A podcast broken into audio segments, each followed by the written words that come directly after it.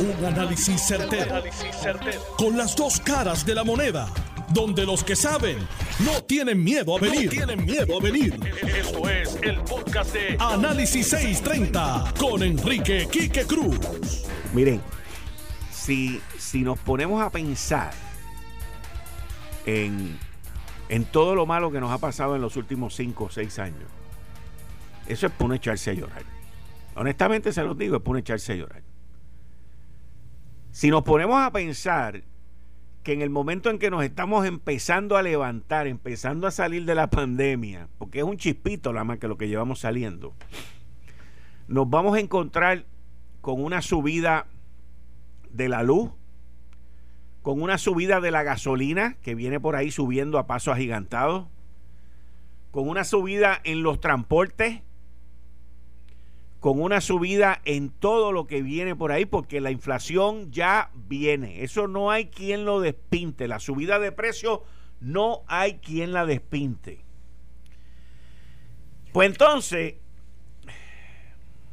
nos echamos a llorar más todavía. Pero la realidad es que somos afortunados porque estamos vivos y somos afortunados porque tenemos un poquito de salud para luchar todos los días y echar para adelante. En estos primeros tres meses, porque ya hoy es 19, ahorita llega Semana Santa y esto se acabó, todo el mundo se pierde por ir para abajo. Pero en estos primeros tres meses, en básicamente los primeros tres días, todavía no ha habido una legislación y eso sí que yo lo aplaudo seriamente porque la isla no necesita más legislaciones no necesita más legislación. No han confirmado a un solo miembro del gabinete de Pedro Pierluisi. Y los populares han invertido todo su tiempo, dinero, no tienen mucho, todo su tiempo, dinero y energía en vez de proveerle un gabinete al gobernador Pedro Pierluisi, en meternos en un juego de Yumanji legislativo federal porque le tienen pánico, pánico a la estadidad, pánico. Y en medio de todo eso, la Autoridad de Energía Eléctrica nos está llevando a dos aumentos en tres meses. Y, vuelvo y le repito, acostúmbrese a eso porque eso va a continuar así. La secretaria de la gobernación, muy correctamente, porque esto hay unas cosas que son correctas, pero hay otras cosas que se pueden evitar. La secretaria de Gobernación muy correctamente dice, eso es la ley, más o menos como que nosotros no tenemos nada que ver con eso. Y es verdad, no tienen nada que ver con eso. Pero sí tienen que ver con el malgasto que hay en la Autoridad de Energía Eléctrica, sí tienen que ver con los contratos de cabilderos republicanos que todavía están ahí del año pasado y de la pasada administración, millones de dólares en cabildero, sí tienen que ver con los millones de dólares que se gastan en consultores, sí tienen que ver con la cantidad, porque son muchos, yo tengo la lista de gerenciales de medio nivel que están trabajando de sus casas y se niegan, es más, no hay nadie que los haga ir a las oficinas y a ir a trabajar y mientras mucha gente critica, y yo no lo critico, el portal que creó el Departamento del Trabajo para la empresa privada que reporte a aquellos que quieren no trabajar y cobrar el PUA, el gobierno sigue permitiendo que una gran cantidad de gerenciales, incluyendo principalmente la Autoridad de Energía Eléctrica, no vayan a trabajar.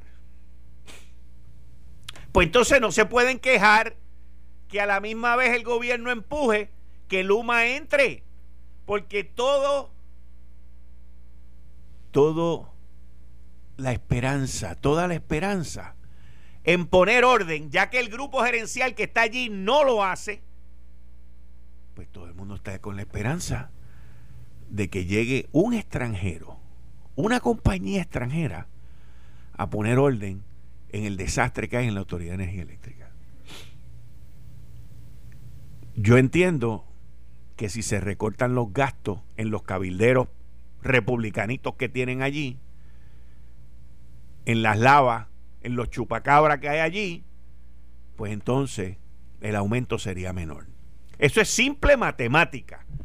Simple matemática. Gastos versus ingresos. Ahora, si usted no deja, no, no trae a su gente a trabajar, si usted malgasta cientos de millones de pesos como hacen en consultores y gente que les diga qué es lo que tienen que hacer, pues entonces los gastos son más que los ingresos y yo tengo que, como quiera, ir a pedir más de lo que yo de verdad podría necesitar. Pero ese fue el sistema que crearon los populares con los PNP, con el negociado de energía, que no ha funcionado y ahora la esperanza está en una compañía extranjera que venga aquí a resolver lo que los locales no pueden resolver. Eso es así de sencillo, esa es la realidad. Lo mismo pasa con las lanchas de Cataño, de Vieques y de Culebra. Hay que traer una compañía extranjera para que lo haga, porque nosotros reconocemos nuestra ineptitud. Entonces, de momento, miramos cómo el bolsillo de la gente se empieza a achicar cómo el bolsillo de la gente se empieza a picar y cómo el bolsillo de la gente se empieza a afectar. Y miren, durante estos días, las cosas podrán pasar por debajo de la mesa y se podrá pasar con ficha. Pero eventualmente la gente se va a doler y se va a sentir porque van a venir y te van a preguntar a ti, ¿qué tú has hecho? ¿Qué tú has hecho? Y cuando tú vengas con excusas que no convenzan a nadie, pues entonces ahí es donde se empiezan a pagar los, los platos rotos.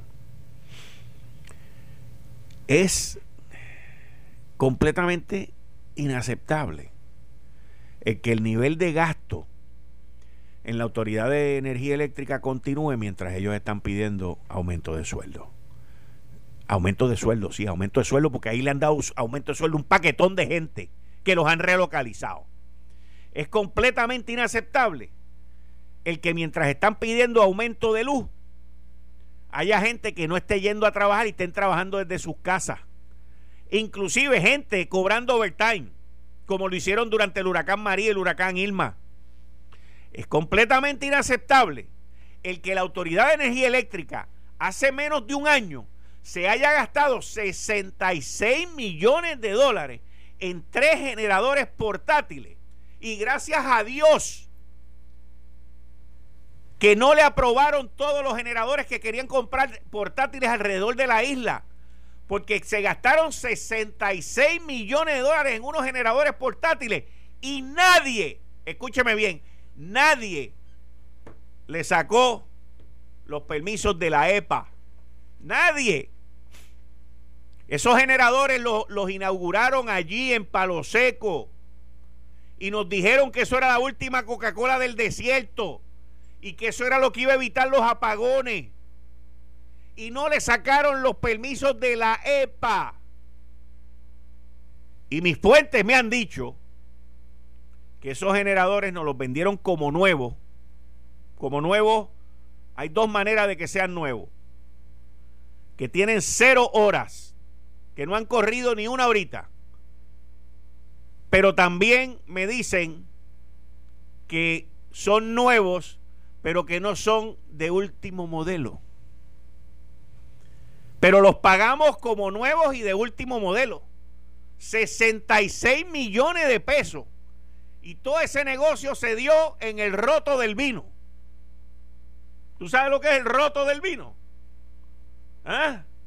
Tú sabes, ¿verdad? Yo también. Y gracias a Dios que no le, no le dejaron comprar los demás. Pero son 66 millones de pesos que están apagados allí, que no funcionan, que no sirven, sin contar el contrato de 2 millones de pesos que le aprobaron hace poco también en la administración pasada de mantenimiento de esas máquinas. Me acabo de acordar de eso ahora. 2 millones de pesos en mantenimiento para las máquinas, tenerlas apagadas. Y entonces se quejan de que, de que Luma viene. Dos millones de pesos en mantenimiento por unas máquinas apagadas. Y aquí estos tipos gastan billetes como si fueran Warren Buffett. Estos tipos no hay límite de gasto. No hay límite de gasto. Y no hay consecuencia. No existen consecuencias. Por otro lado, por otro lado, y en otro tema, para que usted compare, ¿ok? Abel Nazario lo sentencian a 18 meses y no se robó un chavo, no compró unos generadores que están apagados, no pagó 2 millones de pesos en mantenimiento por unos generadores que están apagados, no se gastó 200 millones de pesos en consultores y no ha hecho los desmadres que han hecho en la Autoridad de Energía Eléctrica. Sin embargo, Abel va 18 meses preso y estos tipos se están riendo cada vez que uno viene aquí. Para que usted entienda cómo es la vida. Y en el caso de Abel, yo le garantizo a ustedes que si a todos estos individuos que han hecho esas barbaridades en la Autoridad de Energía Eléctrica los llevan a un tribunal federal, la llave la van a votar. Pero eso no le interesa a los federales. No les interesa. Porque hay prueba de más, en mi opinión. Pero eso no les interesa. Mientras tanto, el pueblo sufre de los aumentos de la luz. El pueblo sufre de los apagones. El pueblo sufre de las ineptitudes y de las ineficiencias de esta compañía. Y el pueblo, yo estoy seguro que si usted hace una encuesta, con todo lo que han dicho del contrato de Luma, con todo lo que han dicho de, los gastos, con todo lo que han dicho de todas esas cosas, yo le garantizo a ustedes que, que, que se lo gana el que Luma entre como ganó la estadidad. Yo se lo garantizo porque es que estos individuos han destruido un monopolio.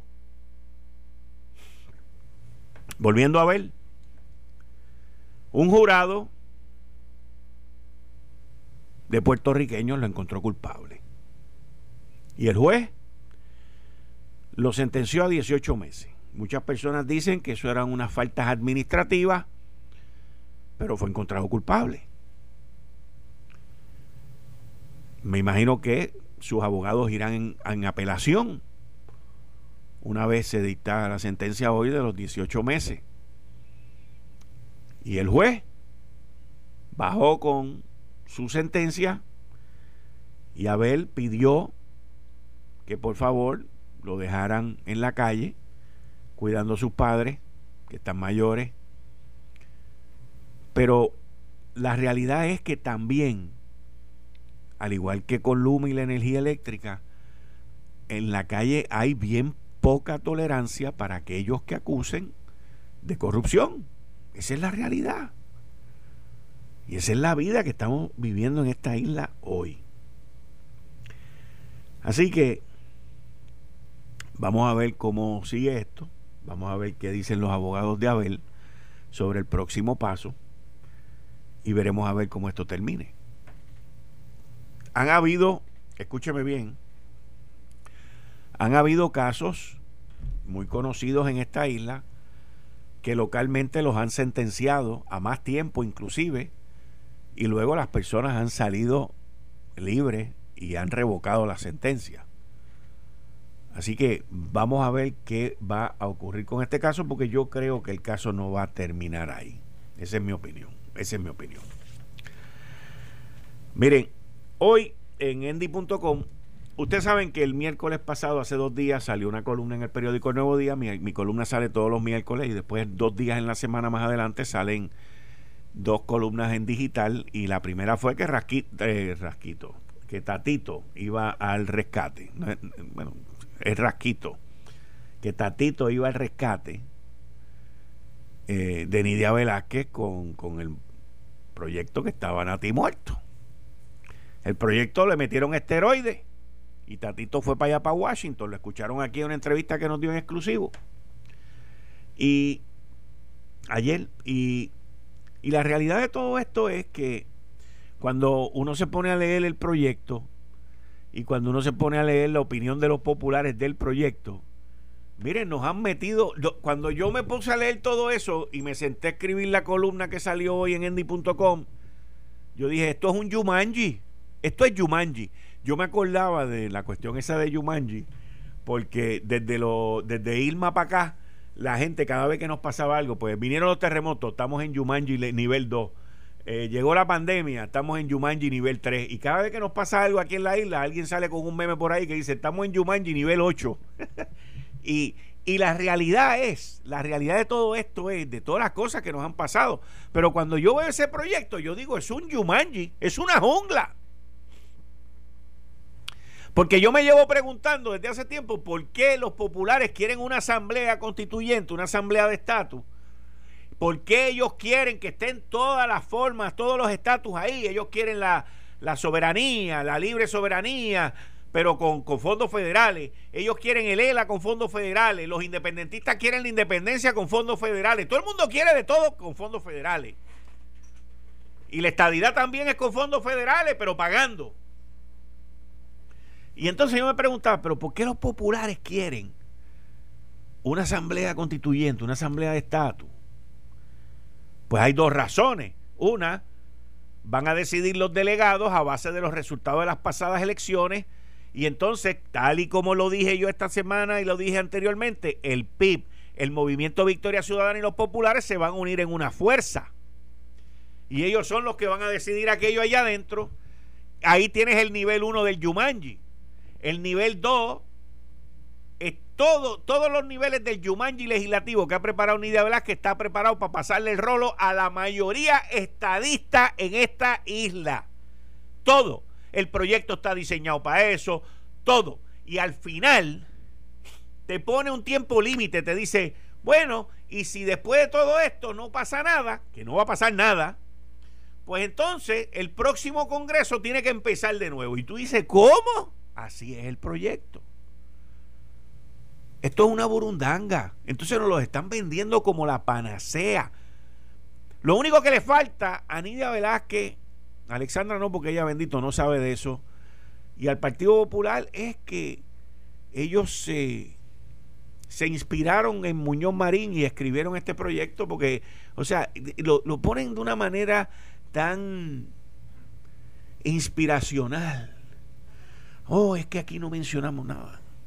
No, entonces ustedes van a hacer esto como si nos estuvieran dando poderes, cuando lo que nos están es sometiendo más brutal. O sea, usted lee el proyecto, no, porque ustedes van a negociar con el Congreso. Mayay.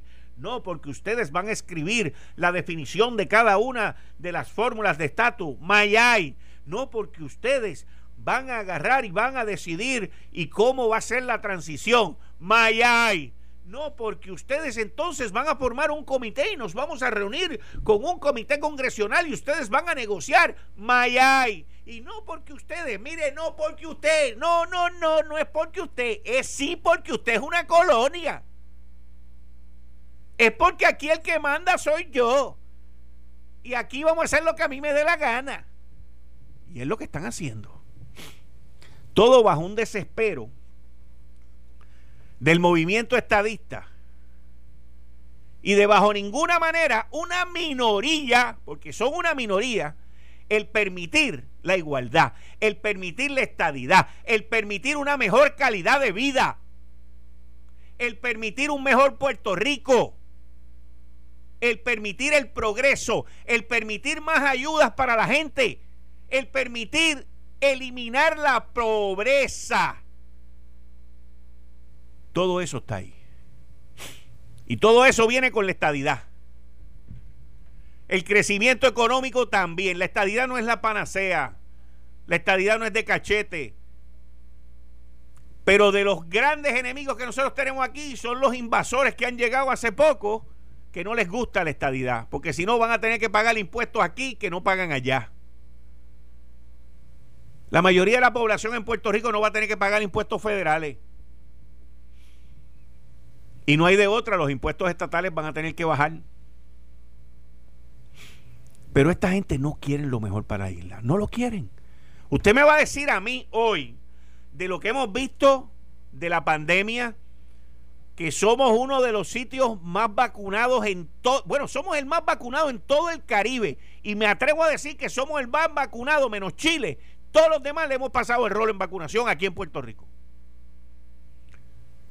Y usted me va a decir a mí que nosotros, con la soberanía esa que están vendiendo los populares ahí, que lograron meter en ese proyecto con la libre asociación, nosotros vamos a estar mejor. Ah, sí, que vamos a estar mejor porque los gringos, no, hombre, no. Las cosas no funcionan así. Entonces quieren vivir un ELA que está muerto. No existe, pero lo quieren meter en la papeleta. Pues está bien, vamos a meterlo. Ahora yo entiendo por qué es que ellos quieren todo. La participación, porque la democracia y la participación y todas las, las de estatus tienen que estar ahí, pues seguro. Y yo decía, pero ¿cómo rayo, mano, si estás fragmentando, te estás dividiendo? Te voy a dar una pela más grande que la que te di en el 2012, que la que te di en el 2020. Pues seguro, porque no vamos a llegar a votar. La meta no es participar, la meta no es la democracia, la meta no es la meta es no votar. No votar. Y por eso yo le puse a mi columna que salió el Yumanji legislativo de Nidia Blaque. No hay de otra. No hay de otra. No existe de otra manera. Ese es el desastre que nos han dejado ahí. Y tuvieron, ante, cuando vieron la columna de que Tatito iba para allá para el rescate, le pidieron a Nancy Pelosi, que es la speaker de la Cámara, que por favor, tú que tienes un montón de legisladores ahí de California que te den dos mil favores, tráelos para acá. Los de Nueva York, tráelos para acá. Y ahí vinieron, no, porque tenemos 75, seis senadores, esto y lo otro, y para aquí y para allá. Mis queridas amigas, amigos, es el proyecto de la pobreza. Así es como se llama ese proyecto. El proyecto de la pobreza el proyecto del subdesarrollo, el proyecto de seguir siendo una colonia tercermundista. Eh, estás escuchando el podcast de Noti1. Análisis 630 con Enrique Quique Cruz. Buenas tardes, mis queridas amigas, amigos. Bienvenidos de vuelta aquí en Análisis 630. Yo soy Enrique Quique Cruz y estoy aquí de lunes a viernes de 5 a 7, como todos los viernes, con el amigo Gary Rodríguez. Buenas tardes, Gary, ¿cómo estás? Don Enrique Quique Cruz y otras hierbas aromáticas, ¿cómo están? Yo bien, gracias a Dios, ¿y tú? Todo bien, gracias a Dios. Saludos a ti, y a toda la audiencia de Análisis 630, alguien Serra que está en los controles ahí. Ahí estamos, ahí estamos. Bueno, y que este tribunal de San Juan está como una novela turca. De verdad. No se quiere acabar. Ay, mi madre, todavía están este, peleando allí el asunto de Miguel Romero, lo que tiene es un melodrama allí terrible y no se ha presentado. Eh, yo creo que es la primera vez que yo veo cómo se ha llevado a nivel jurídico unos chismes de pasillo. Porque yo no he visto evidencia de absolutamente nada, Quique. El juez tampoco. El juez tampoco. Entonces yo no sé por qué el juez no levanta el mallete y dice, mire, aquí ya se acabó el merequete en este. No, si yo fuera el juez, yo haría exactamente lo mismo que le está haciendo. ¿Por qué? Porque obviamente ese caso va a ir al apelativo y del apelativo va a ir al Supremo. Y el juez lo que está demostrando es que que les está dando todas las oportunidades, todo el tiempo. Él le está dando todo, todo. Y después él se va a tardar una semana en revisar todo eso y va a venir con la sentencia para afuera que van. No, no tienen más nada que buscar. Pero les dio todas las oportunidades. Todas. Le está dando gabela, tú dices. Todas, todas, todas, todas, todas, todas, todas, todas. Hagan lo que les dé la gana. Digo, todo en un orden, tú sabes, jurídico y todo. Pero ellos mismos se están enterrando y como el juez ve que ellos mismos se están enterrando, que ellos mismos están ya destruyeron su, su prueba porque no presentaron, destruyeron su caso, pues sigan por ahí para abajo porque la sentencia la están escribiendo ustedes. El juez dijo que tiene 42 páginas ya de, anotaciones.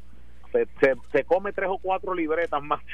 Siguen con el sonsor pero vamos para dos semanas en este tajo. Y va a seguir cuando hasta hasta que ellos y, te voy a decir una cosa, los abogados de Natal creen que al alargar la cosa, pues, olvídate Bobby, estamos en prime time, tú sabes, aunque nadie nos esté viendo, aunque no haya rating, pero estamos en prime time. Y ellos siguen y siguen y siguen y siguen y lo que están es apretándose ellos mismos la soga porque están ridiculizándose todos los días, todos los días, todos los días. Y la realidad del caso es que eh, tan pronto se acabe esto, se acabó eh, la discusión pública y creo que mientras han estado enfocados en esto, el movimiento de Victoria Ciudadana se ha convertido en un PPT al cuadrado, donde eh, Bernabe y Anaíma Rivera Lacen se han quedado y se han quedado con se han quedado con eh, con las riendas de ese partido y, pues parece que eh, digo yo dudo mucho que ellos puedan tener el impacto que puedan tener que tuvieron estas elecciones en las próximas con la entrega de Lúgaro a los grandes intereses que tanto criticaba y eh, la el papelón que ha hecho Manuel Natal luego de haber lucido también en las elecciones. Yo creo que Manuel Natal mató su propio momentum con este caso y con este eh, lloriqueo, porque aquí que uno, no, uno tiene que decirlo, Manuel Natal lució inmenso. Por poco gana la alcaldía de San Juan. Si hubiese corrido por el Partido Popular, posiblemente fuese el alcalde de San Juan. Eso es así. Y ahora, con todo este pleple que ha formado, pues ha dañado el impacto positivo que tuvo su participación en, las pasadas elecciones. Así que solo el tiempo dirá en dónde en dónde terminará acomodado, pero eh, todavía no se sabe eh, de qué está de qué está viviendo Manuel Natal. Ay, bendito, papá. ¿En dónde está trabajando, Quique? ¿Tú sabes algo? Sí. Él es ya, está, ya está, porque lleva, va para cuatro meses fuera de la legislatura. Él es asesor de los sindicatos. Ah, o sea que eso ya está eh, público. No, no está público, pero, pero es privado. Digo, yo pienso, mismo, esa es mi opinión, lo mismo que le corren la campaña, lo mismo que le fondean la campaña, pero lo tiene que estar manteniendo. Ah, ok. mi opinión, mi opinión, mi opinión. Sí, porque los chavos nada más que vienen de un lado. Interesante, interesante, porque es que no puede, eh, no sé, pero eh, la ley establece que no puede haber algún tipo de vínculo ni coordinación. Eh, no, ah, pero él tiene derecho a ganarse la vida y trabajar, aunque sea de embuste, como el caso que está presentando. Así que vamos a ver qué pasa, vamos a ver qué pasa con esto. Quique, ¿cómo ve el asunto de Washington? Yo escribí una columna hoy que se titula El Yumanji de Nidia Velázquez. La leí. ¿Tengo, o no tengo razón? Dime. Llegaste no, lo bueno que la columna puede tener The Next Level of Yumanji. Exacto, esa es la próxima, el próximo nivel de Yumanji. Ahora ustedes, los colonizados, se van a organizar. Segundo nivel, ahora ustedes van a decidir quiénes son los miembros de la Asamblea Constituyente. Tercer nivel, ahora ustedes van a escribir, tú me vas a decir a mí que, que el Congreso de los Estados Unidos nos va a permitir a nosotros escribir las condiciones de la transición hacia uno de esos estatus. ¿En, serio tú crees que eso va a ser así? Eh, Nidia que lo que está es haciendo un poco de alboroto y hay gente que le está haciendo coro, porque mientras más Nidia Velázquez haga eh, todos estos inventos y este y estos empastelamientos de estatus, sabe que eso no va a llegar absolutamente nada y que simple y sencillamente va lo que está es ganándole tiempo a la colonia porque Nidia no es, oye, es una veterana en el Congreso y sabe que aquí lo que hay que tirar el chicle por lo menos por año y medio hasta que venga el otro Congreso y que vuelva a empezar entonces el, el, el relajito este. Así que ella, eh, ella está haciendo lo que el Partido Popular ha terminado de convertirse. El único propósito del Partido Popular, de la existencia del Partido Popular, es que aquí se obstaculice el proceso de convertirnos en Estado porque es lo que ha, lo que ha pedido la mayoría del pueblo y ellos ante la carencia de ideología su única razón de ser es impedir la estabilidad. En eso es lo, a, a eso es lo que ha llegado el partido de Luis Muñoz Marín y la gente tiene que darse cuenta de eso. Que Nidia Velázquez es una sicaria del Partido Popular para evitar a través del panismo que tiene con los Grijalba de la vida y con la gente allá en el Congreso, de que se adelante la estadidad para Puerto Rico. Pero Quique, yo he visto tantos mitos caer a través de los años. Aquí el mito del sales tax lo derrumbó Aníbal cuando nos encasquetó el 7%. Sí. El mito de los impuestos federales el mito de las contribuciones. Ya tú los ves pidiendo paridad en distintos programas, pellizquitos aquí, pellizquitos allá. Se han caído todos los mitos habidos y por haber, y el mito de Nidia Velázquez en algún momento va a caer. Yo entiendo que sí. Porque ya esos socos, esas columnas no aguantan tanto paquete tanto peso de mentira y aquí hay que llegar a una solución del problema del estatus. Y mira, más allá de el proyecto de Darren Soto, el de Nida Velázquez y los dos que se han presentado al Senado, todo lo que están buscando es el aval federal y todos, eh, todos al unísono le están diciendo, Congreso, tú te tienes que expresar.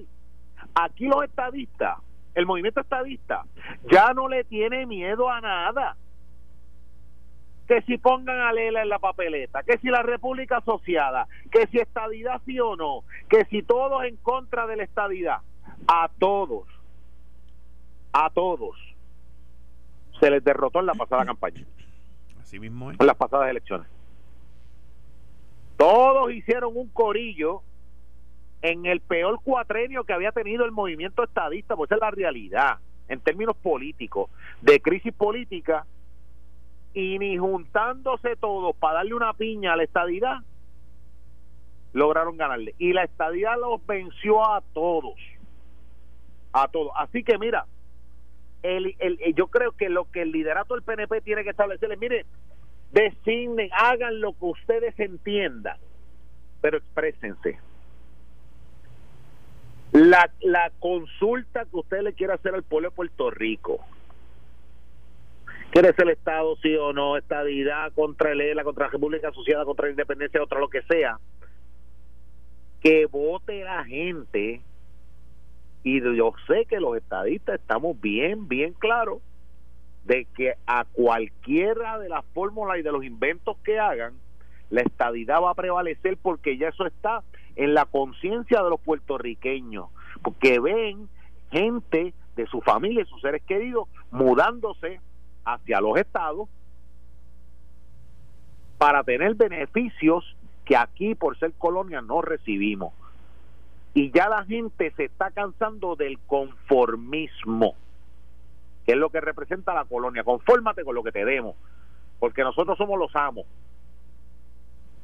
Y ya la gente ha despertado y el movimiento estadista no puede dejar caer ese momentum y hay que seguir peleando, hay que seguir batallando. Esto no se va a hacer en dos semanas, tampoco se va a hacer en dos años, pero hay que seguir fomentando y hay que ser estratégico en buscar que el Congreso se exprese, que yo personalmente creo que van a hacer todo lo humanamente posible para nunca expresarse y mantenernos como estamos, porque eso es lo que eso es lo que quiere eh, eh, eh mantenernos como colonia. Pero en algún momento van a tener que atender el reclamo de, los ciudadanos americanos que tienen aquí, la nación que está viajando por todo el mundo impartiendo democracia y mete la milicia en otros países, tiene la colonia más vieja que existe en el mundo. Así mismo es. Oye, Gary, el domingo hay que ir a votar. ¿Hay primaria? Sí, señor. Hay que ir a votar. Hay una primaria de varios candidatos. Exacto. Eh, y yo, y lo habíamos hablado en el último programa aquí, que mucha gente me escribió. Yo lo que le pido al pueblo progresista es que busquen un buen gallo de pelea. Alguien que no tenga miedo a estar en foros defendiendo el partido, defendiendo la obra de gobierno y defendiendo el ideal principalmente defendiendo la estadidad. exacto. Y nosotros habíamos hablado de Alan Maccabi. Eso es así. Y yo creo que Alan Maccabi, de todos los candidatos, es el único que no le tiembla la mano el momento de levantar el teléfono, hacer una entrevista y defender lo que él está del partido y él va a cuanto foro se le invite. Y yo y yo creo que nosotros está bueno ya de estar eligiendo legisladores mudos. Está bueno de estar escogiendo legisladores en Puerto Rico y alcaldes en Puerto Rico que corren bajo la insignia del PNP y después dicen, ah, no, yo no puedo hablar de la estadidad. Ah, no, porque es que yo estoy con los populares, no, que yo tengo esto, que tengo lo otro. Así que no, eso, eso tiene que descontinuarse. Mucho voto popular. Entonces yo creo que este domingo el pueblo progresista tiene que salir a votar y buscar gente que defienda el ideal, que tenga los pantalones en su cita, pararse de frente cada eh, en, en cuanto programa exista y defender el por qué nosotros estamos en esta lucha de igualdad. Y el único de toda esa gente que ha hecho eso ha sido Alan. Alan Macabre. Ahora, Kike, yo te voy a hacer, yo te voy a hacer una pregunta. Dime.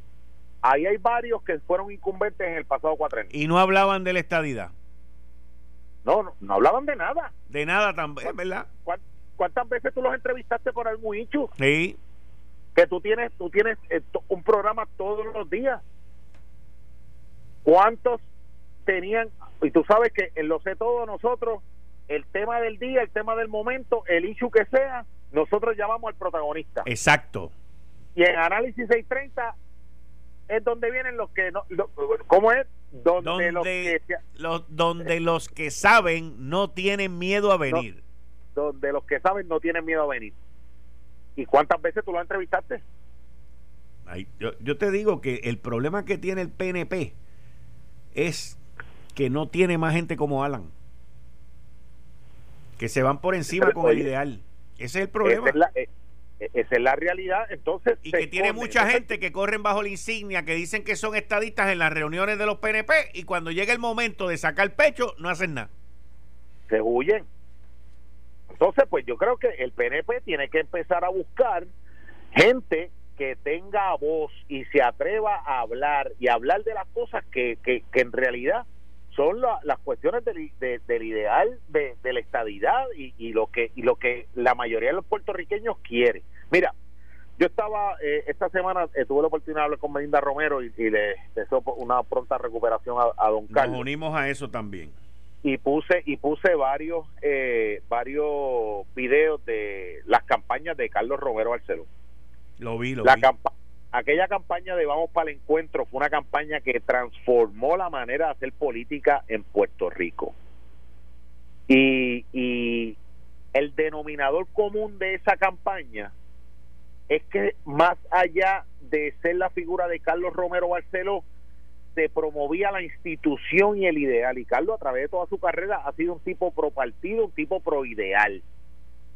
Y yo creo que eso se ha perdido y lo que tenemos que buscar son soldados y guerreros que se atrevan a defender los postulados de la estadidad en cuanta esquina, capetín, emisora de radio, programa de televisión, redes sociales, porque está bueno ya de nosotros elegir legisladores